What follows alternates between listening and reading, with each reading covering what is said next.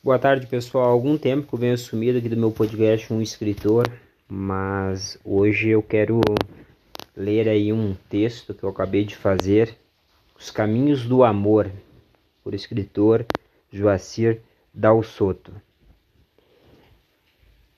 Ele, um homem comum, venceu o vício, entregou sua vida para Jesus Cristo. Aprendeu sobre amigos, escreveu livros, negou os próprios pais, afastou-se da própria irmã, criou monstros na imaginação e sentiu o que existe de escuridão no mundo e nas pessoas. Ficou sem dinheiro para comer e morar. Deixou de uma carreira que poderia dar um ar de estabilidade. Ele, um homem ciumento, um louco, alguém que tira de si mesmo para ajudar o próximo.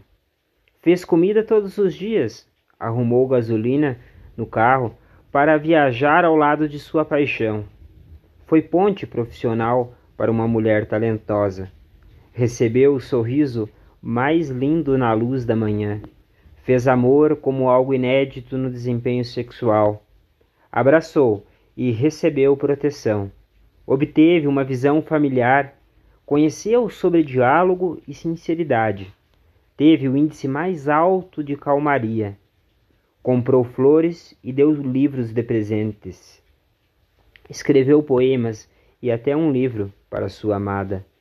Ela, uma pedra preciosa, venceu os atos suicidas, busca por Deus, aprende sobre o amor e família.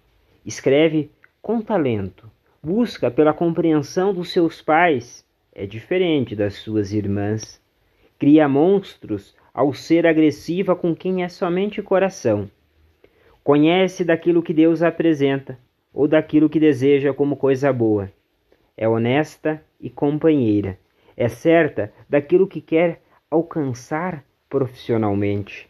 Ela, uma mulher explosiva possuída pelo que torna-se incompatível ao que é bom na vida.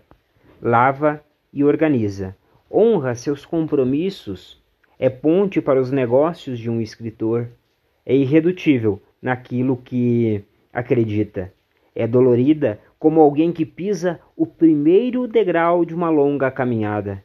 Divergências, sofrimentos, erros, capacidade para perdoar e pedir perdão uma possibilidade de seguir fazendo história ou ser levada pela indelicadeza, pelo medo de atuar com respeito e consideração.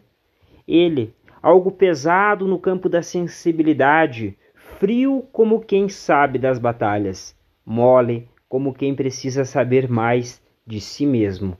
Ainda não sabemos do destino, pois o presente arde no peito e o passado é tolice.